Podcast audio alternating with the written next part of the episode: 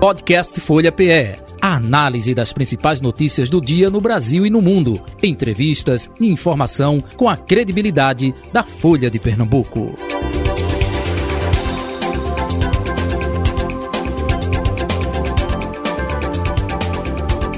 Folha Política. Folha Política, eleições 2022. Estamos a quatro dias do pleito, 2 de outubro, próximo domingo. E hoje o nosso convidado é doutor Emílio Duarte, advogado, membro da Comissão Nacional de Direito Eleitoral do IAP, Instituto dos Advogados de Pernambuco.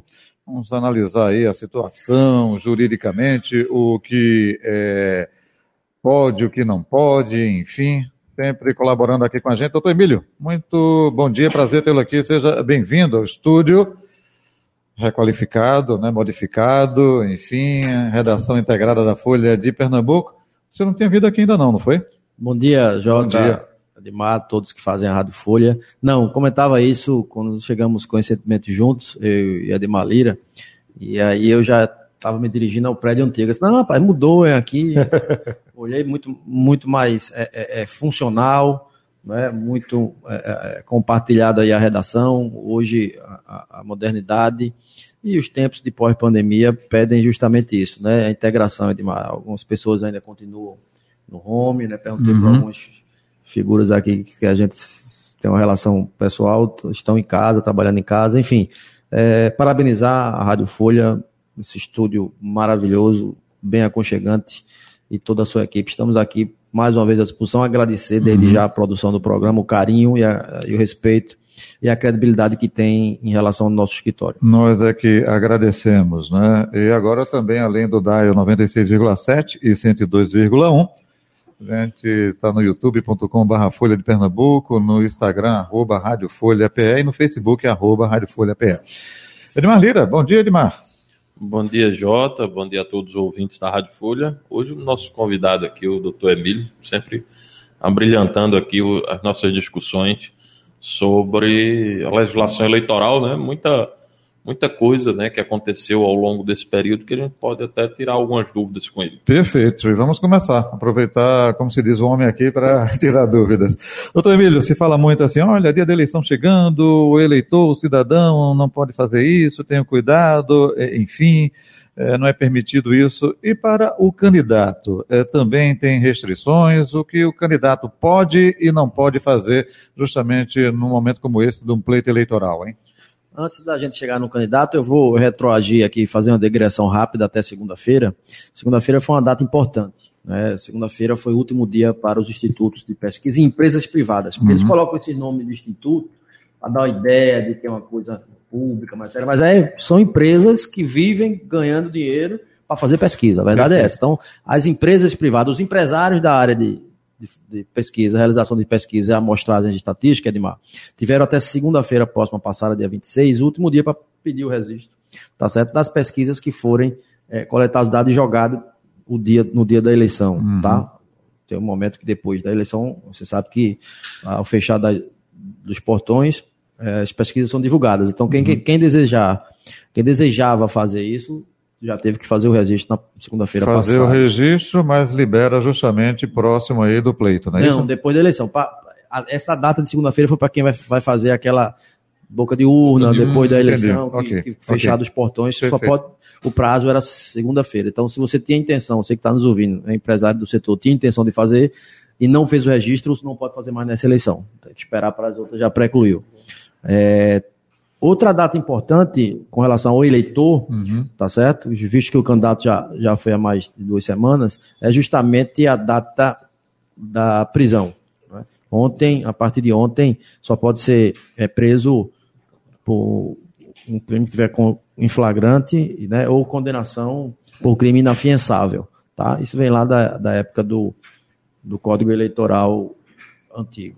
Tá? Uhum. É, e o guia eleitoral vai até amanhã, né, uhum. propaganda de rádio e TV.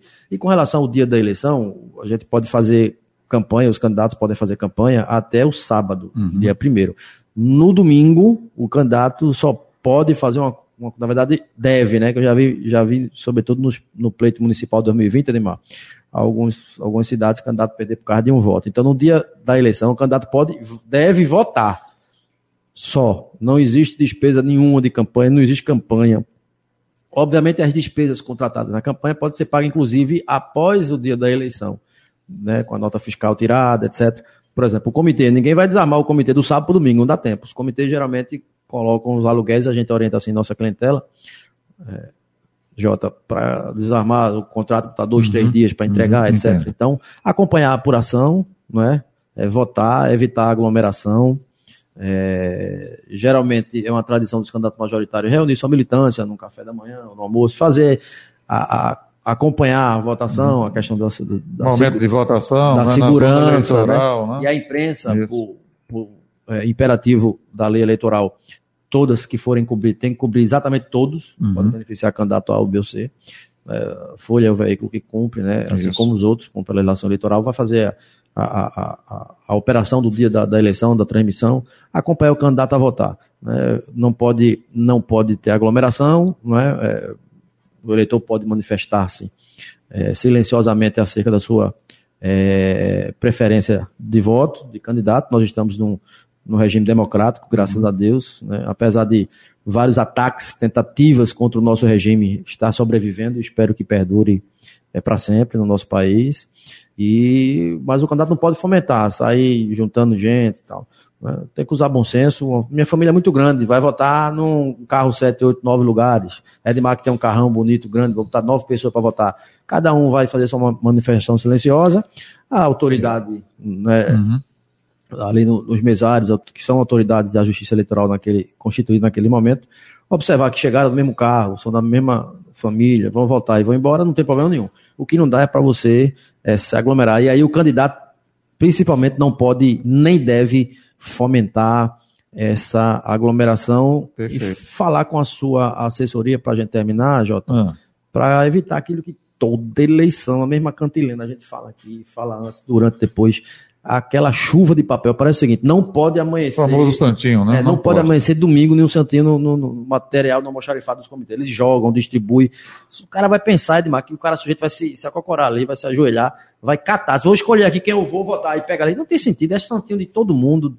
Além de, de ser ruim para o meio ambiente, né, dar trabalho para a coleta de lixo, não, não, não serve para nada aquilo ali. Então, é mais uma questão de conscientização.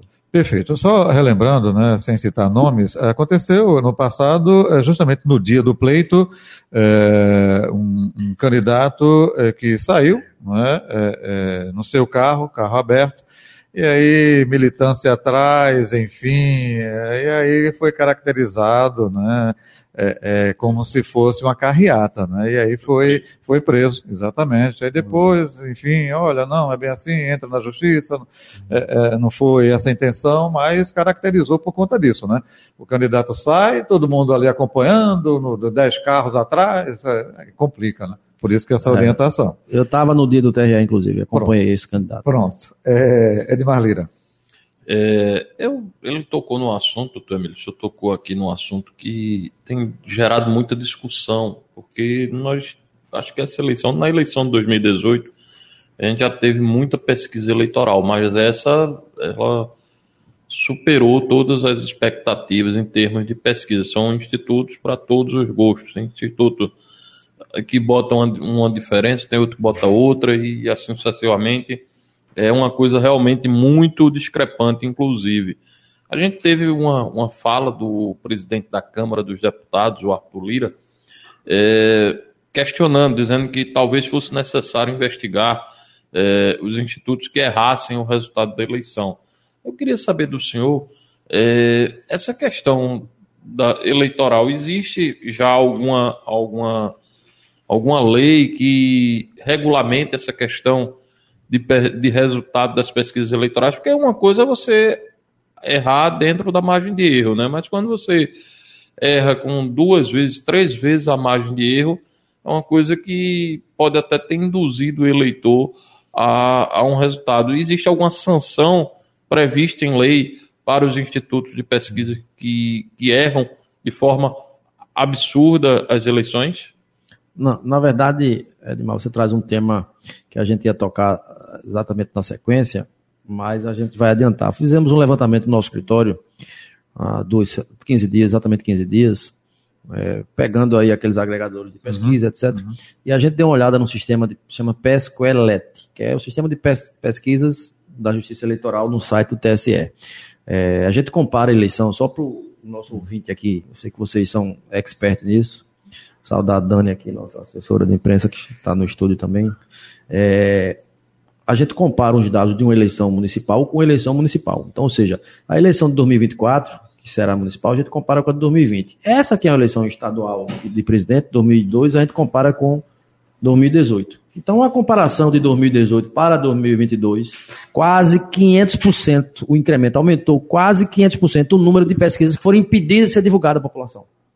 Ou seja, era informação ruim que, graças à, justiça e, a, e, o jurídico dos partidos e candidatos, deixaram de, de, de ser passada para que nós, cidadãos eleitores, é, consumíssemos uma, uma informação errônea, deturpada, fora da base de dados estatísticos.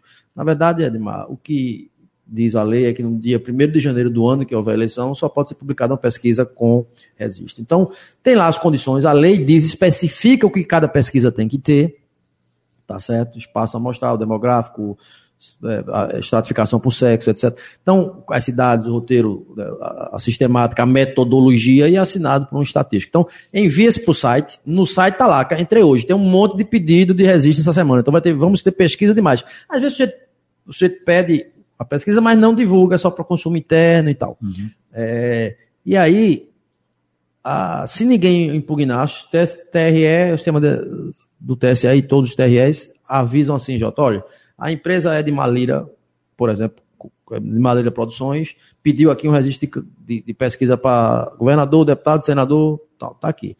E aí abre-se um prazo para que os interessados, partidos, coligação, façam o pedido de impugnação uhum. e será julgado como outro processo qualquer. É. E se todas aquelas irregularidades apontadas por quem está é, pedindo a impugnação for aquilo que a gente chama no direito de vícios sanáveis, uhum. o TRE dá abre espaço para a empresa sanar os vícios, uhum. ou seja, consertar os erros. E se for insanáveis, ela é impedida de ser é, é divulgada. Então, quase 500% o incremento da eleição de 18 para 2022. Fizemos um levantamento, passamos o final de semana todo estudando esses números, Edmar. Uhum. Então, assim, é, o que a gente tem que, tem que entender é, é um critério que funciona constantemente. Né? Funciona. Né? Às vezes, às vezes. Os partidos é, são notificados. São, não, não, tá lá no site. A gente tem tá que todo site. dia de manhã, ah, tá. todo dia de manhã, quando eu chego no escritório, eu entro no site para ver quem foi que pediu registro, e à noite também, porque ao longo do dia vai, vai, vai se pedindo. Agora, uma, uma crítica que eu, que eu posso fazer ao sistema, e a gente pode aprimorar com o Congresso, o próximo que está por vir tomar a posse dia 1 de fevereiro do próximo ano, é justamente é, a questão. Por exemplo, tem uma pesquisa que eu fui olhar hoje, até um cliente nosso perguntou se podia divulgar, eu olhei, não teve impugnação, está toda correta. Aí quem é o contratante? Ele bota que é a própria empresa. Isso não existe. A gente sabe que você não contrata você mesmo para prestar serviço para você. Complicado. Então a única coisa que a gente poderia dizer é a transparência, quem pagou, como foi a forma de pagamento, se foi PIX, se foi TED, de onde saiu, tá certo? Então, este tipo de coisa é que a gente pode aprimorar o sistema. E é um dos pontos de pautas que eu irei sempre a Brasília é, é, conversar com a próxima bancada eleita para que a gente possa aprimorar esse sistema, dar maior transparência, quem pediu, a pedido de quem, quem pagou, porque às vezes você te pede, mas outra pessoa paga. Então isso tem que ser passado para a sociedade. Como bem disse o ministro Alexandre Moraes, a única coisa na justiça eleitoral que tem que ser secreta é o voto, o resto tudo tem que ser transparente. É verdade. Aproveitando essa pergunta, essa, esse assunto, né, sobre essa questão de quem paga, nós tivemos um aumento substancial do volume de pesquisas eleitorais e uma pesquisa a gente sabe que não é barato. Uma pesquisa nacional, ela custa, pelo menos o que é divulgado ali, tem pesquisa que custa 300 400. mil reais, 400. Verdade, enfim. é a média. E aí você tem pesquisa toda semana, você tem uma média aí, pesquisas nacionais de quase 10 pesquisas por dia. Verdade. É. É, se a gente for somar só as pesquisas nacionais por semana, que, foi, que é divulgado, é um valor astronômico. Absurdo. Existe uma, uma, um mecanismo da, da justiça eleitoral para rastrear ou pelo menos identificar é, a origem desses recursos, porque é, realmente é um valor, se você for considerar todos os levantamentos, né, São valores bastante significativos. É, deixa eu completar a pergunta é, é, do Erimar, me permita. É, a gente observa que nos últimos anos muitos bancos, né, instituições financeiras, bancando justamente essas pesquisas. Né? Tem isso também. Né? É, na verdade é o seguinte, você sabe que a eleição dessa, de, que ocorre de 4 em 4 anos que nós estamos, vai mexer com a macroeconomia, a relação Perfeito. do Brasil Perfeito. com as outras nações, como se relacionar com a economia globalizada, né, política de, de, de taxação à moeda é, é, estrangeira, de valorização da nossa moeda nacional, de juros, enfim. É, são conceitos todos que impactam no setor da economia. Muitos players que são aí do mercado financeiro, indústria, uhum. tal, empresários, podem fazer para consumo interno, não tem problema nenhum, isso é normal. O grande problema que é o seguinte, aquelas, Edmar, respondendo a tua pergunta, que são pagas com dinheiro de, das candidaturas do fundo, inclusive o fundo, o fundo eleitoral, o fundo partidário, pode, pode custear essas campanhas e tem custeado. Eu tenho visto sempre nas prestações de conta dos, dos candidatos, a, proporcionais, inclusive, tá certo? A sua atuação no município, tem uma base forte, trabalhou muito com o prefeito, é parceiro do prefeito, ou o prefeito dele saiu, mas ele nos, nos primeiros dois anos do mandato ele trouxe muita ação, emenda, obra. Então ele vai para saber como é que está a aceitação do trabalho dele, que pode melhorar e tal. Então tem muita, muita pesquisa paga com dinheiro público, uhum. corretamente, que é aquele dinheiro que pode ser gasto com isso na eleição. O grande problema é justamente essa bula aí, que as empresas dizem que são elas que consumiram. Todas as pesquisas que você vai ver hoje, eu faço, empresa Emílio Duarte, quem contratou Emílio Duarte, 25 mil. Pelo amor de Deus, eu vou contratar o meu serviço não existe. Então, este tipo de, de rastreamento que a gente vai lutar, isso que eu falava na minha primeira é, é resposta aqui na introdução da, da sua pergunta, Edmar, para que a gente possa lutar para que o, o, legislador, e aí eu concordo é, com o presidente da Câmara, o alagoano, o deputado Arthur, que a gente tem que é, melhorar o sistema, deixar mais transparente. A, a sociedade não aceita mais hoje que empresas sob o número, sob o nome até de instituto que que é até uma questão de eufonia, né? soa melhor para a sociedade. Uhum. Eu tenho uma empresa, sou empresário do setor de pesquisa. Não, eu tenho um instituto de pesquisa que ganha muito dinheiro, como Edmar ressaltou. Já vi pesquisa nacional até de 500 mil, tá, Edmar? Então, é, é, faturam horrores na eleição, tá certo? Que não possa ser restaurado. Eu quero saber a nota fiscal foi em nome de quem, quem pagou, quem solicitou, a pedido de quem, como foi. Então, isso não, isso não sou eu, não. A sociedade e, e Vossa Excelência, que eu costumo dizer sempre, o eleitor que é o destinatário final da informação, da propaganda, de tudo. É o responsável por todo esse microsistema, é responsável por Edmar escrever as crônicas as notas dele, você está aqui, sistema Folha tem um programa Folha Política, de ter Ministério Público Eleitoral, juiz eleitoral, desembargador, ministro, advogado eleitoral, como esse que vos fala. Tudo isso é para garantir que a vontade é, soberana de Sua Excelência o eleitor prevaleça em detrimento de qualquer coisa. Doutor Emílio Duarte, é, hoje, né, em uma campanha, a gente vê muito recursos, é, opa, é material, é divulgação, é, colocando hoje em dia é, na internet, né, impulsionando, como se diz. A gente vai ver um filme, algum documentário, alguma coisa na internet, é, aparece Anúncios. lá. É, doutor Emílio Duarte dizendo, opa, eu sou candidato, fiz isso na minha cidade, blá, blá, blá. só um exemplo, né? Isso. Mas, é, além disso, é, a importância de ter justamente um corpo jurídico em uma campanha, porque se fala muito na judicialização é, eleitoral hoje em dia, é, denúncias, e as denúncias não são somente é com a intenção é, é, de retirar a candidatura, mas você lança um fato, uma divulgação, e perante o eleitorado isso já pode repercutir de forma negativa. Então, um corpo jurídico é importante nesse aspecto para completar minha pergunta com dados oficiais, segundo o mural eletrônico do Tribunal Superior Eleitoral, desde o dia 1 de agosto deste ano até o último dia 22, agora de setembro, 56 mil decisões, vou repetir, 56 mil decisões foram proferidas pela Justiça Eleitoral em todo o país, versando sobre os mais diversos temas, denúncias, reclamações, tentativa de impugnação e por aí vai. São duas é. ou três perguntas dentro de uma, viu? Na verdade, é, a gente, toda vez que se relaciona com um indivíduo, um cidadão que tenta é, se candidatar, entrar na vida pública, até aqueles que têm mandato, a gente é, tem que ter cuidado na abordagem, porque eles sempre pensam, Edmar, que a gente quer querendo vender o nosso peixe, puxar sardinha para o nosso lado, mas a importância a gente vê, vê depois da eleição. todo mundo, e depois da eleição teremos Copa do Mundo, por uma questão até climática lá.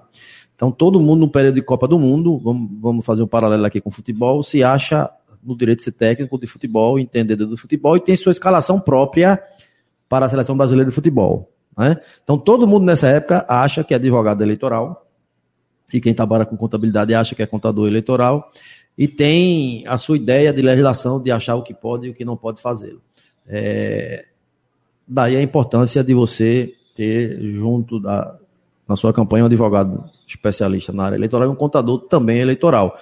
Geralmente, após as eleições, nós uhum. somos procurados no escritório por pessoas com CPF totalmente impedido de ter relação com o poder público, ter passaporte. Quando você vai olhar a causa, foi justamente lá atrás, foi candidato a vereador, a deputado, enfim. E os advogados que militavam na campanha dele perderam o prazo, ou entraram com recurso incorreto. Então, é, é, é ter muito cuidado. Com relação ao Pardal, o Pardal tem uma, uma característica. Pernambuco sempre lidera o número de denúncias no nosso estado, Pernambuco. Estávamos liberando até a semana passada, agora São Paulo essa semana passou, e eu, eu desconfio que nós vamos passar São Paulo de novo. Agora, só um detalhe, Jota, é. queridos ouvintes. A, a região metropolitana de São Paulo é, é quase a população do estado de Pernambuco toda. Então, e a gente lidera, devido aí a, a, a, a, politização do Estado, o nível de politização do Estado de Pernambuco. Pernambuco gosta de fazer política. Pernambuco tem representantes no cenário nacional de grandes lideranças partidárias, oriundas daqui.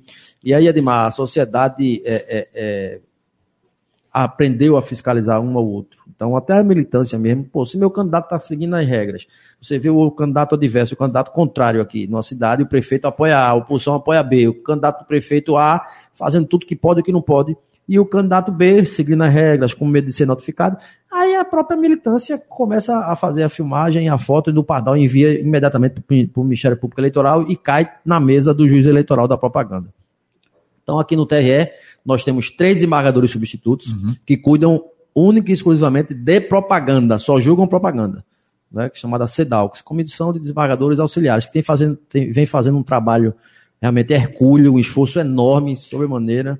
É, para você ter ideia, ontem eu entrei com um processo, nosso escritório entrou com um processo pouco depois de meio-dia, fomos à sessão, quando acabou a sessão, fomos ao gabinete despachar umas 4 horas da tarde, às 6 horas a decisão já estava no, no sistema. Veja a rapidez, a celeridade, o brilhantismo e a paixão que é o direito eleitoral. Agora, para isso funcionar, é, o cliente me deu provas, o restante da informação pegamos na internet, peticionamos corretamente, servidor competente, desembargador competente, todo mundo imbuído no espírito de atender, para evitar um prejuízo ao determinado candidato. Então, ou seja, é esse tipo de coisa que a Justiça Eleitoral vem tentando fazer. E na internet, toda eleição, Ademar, você tem ideia, o jurídico dessas plataformas de WhatsApp, Instagram, Facebook, é, YouTube, ficam à disposição quase que online 24 horas com os é, tribunais regionais eleitorais, os 27, mais o TSE, para que a decisão né, não, não se perca no tempo né, e tenha a eficácia de ser retirada imediatamente aquela contra-propaganda ou aquela notícia uhum. sabidamente inverídica, propaganda negativa, né, contra um determinado candidato, porque a, a, eleição já é domingo, qualquer vinculação falsa, qualquer candidato hoje que esteja nos ouvindo, se deixar perdurar, tem um 24, prejuízo. 24, 48 horas de uma propaganda como essa pode afetar o, o resultado da eleição, Perfeito. acabar com a carreira Perfeito. política de um indivíduo ou angariar votos de forma é, é, desonesta para determinado candidato também. Perfeito. Edmar Lira. É, doutor Emílio, ainda sobre essa, essa questão da, das redes sociais, né? A gente teve um caso de uma senadora, acho que eu não lembro agora exatamente, ela foi do PSL, ela foi naquela onda Bolsonaro, acho que é do estado Selma, de Goiás, Selma. Selma, né? É.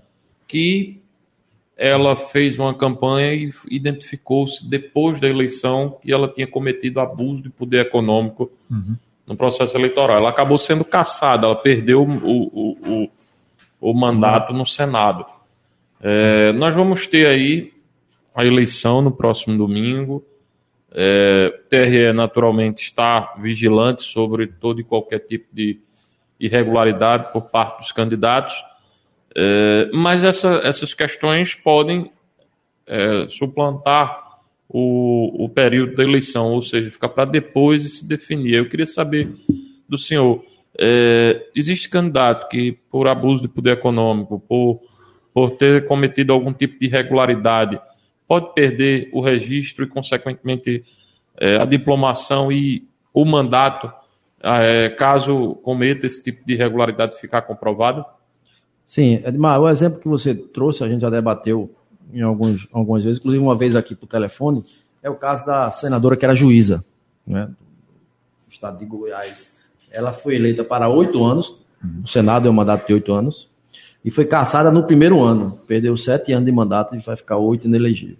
Ao fim, ao cabo, como dizem nossos patrícios, né, os liboetas, os portugueses, da eleição, é, abriu-se uma ação de investigação judicial eleitoral, que aí essa investigação não pode ter essa rapidez que o processo, essa representação, retirada de propaganda, esse uhum. exemplo que eu dei hoje aqui de uma liminar que a gente manejou ontem, é, são, são ações do dia a dia de campanha envolvendo imagem da eleição. Passada a eleição, precisa de um instrumento, algumas determinadas ações, algumas práticas precisa de uma investigação maior, tá certo? Uma dilação probatória, é, ou, ouvida de testemunhas, uhum. É, coleta, de, coleta de provas, que são é, é, exógenas ao processo eleitoral, são diferentes da eleição. Então tem todo o seu rito, muitas ações perduram aí por um ano, dois depois da eleição chamada ação de investigação judicial eleitoral. A via é muito mais larga. Existe uma série de possibilidades da justiça eleitoral em busca da verdade real. Né? No caso dela, provou-se, ao fim e ao cabo, que na pré-campanha, juntando com o que ela gastou na campanha, ela gastou quase duas campanhas. Ela gastou 80% uhum. do limite de uma campanha de senadora no Goiás do, na pré-campanha, mais os 100% do limite na campanha de senador. Então, ela abusou do poder econômico, ela fez quase duas vezes mais por ter disponibilidade de recursos, uma juíza e muitos doadores, pessoa física, até pela própria é, é, é, importância do cargo, ela conseguiu angariar muitos doadores, Ademar. E aí ela fez uma praticamente uma campanha na pré-campanha. Não se, não se pode. Isso foi levou à cassação. Porque a, a, a, o último ato da Justiça Eleitoral nas eleições é justamente a entrega do diploma pelo TRE aqui uhum. e pelo TSE lá em Brasília.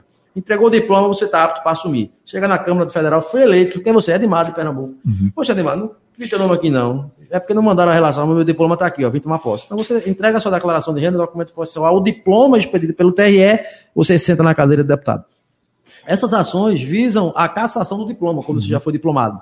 Depois da, da eleição, vem a diplomação. E, obviamente, se você perdeu o diploma, condição sine qua non passar na cadeira, você perde o mandato, consequência deste fato. Doutor... Então, muitas ações, uhum. né? Por exemplo, tem denúncia, agora você leu aqui na, na, na introdução do programa, Isso. que aceitaram um processo. Então, aquele processo vai perdurar para depois da eleição. Tem uma via própria, tem um regramento próprio de dilação probatória, e aí vai perdurar até para o ano que vem, quem sabe, 2024. Perfeito. É, nessa reta final, por conta do guia eleitoral, no meio-dia a gente tem é, é, retransmissão do guia eleitoral. Doutor Emílio, é, fala muito da candidatura da mulher, olha, percentual de 30%, mas é, a gente sabe que tem partidos aí que coloca só para cumprir tabela e não necessariamente dá condições é, para a mulher. Mas o que chamou a atenção também nessa eleição desse ano foi com relação à raça. Não é? O ACM Neto é um exemplo lá na Bahia que disse que é pardo.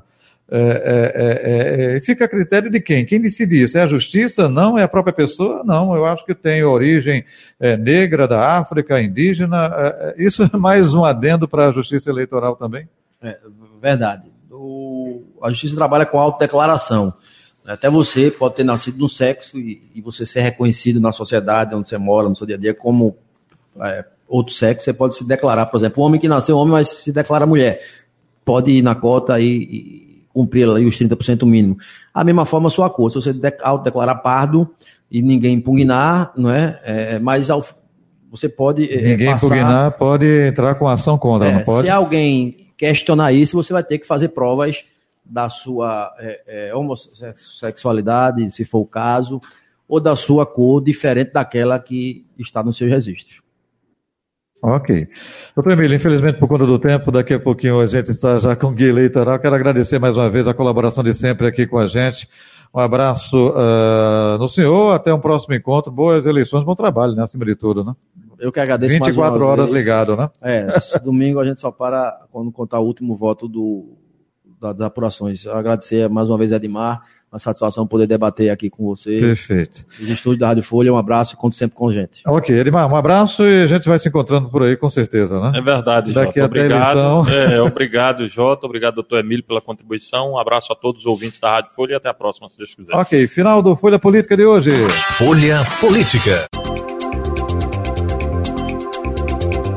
Podcast Folha PE. A análise das principais notícias do dia no Brasil e no mundo. Entrevistas e informação com a credibilidade da Folha de Pernambuco.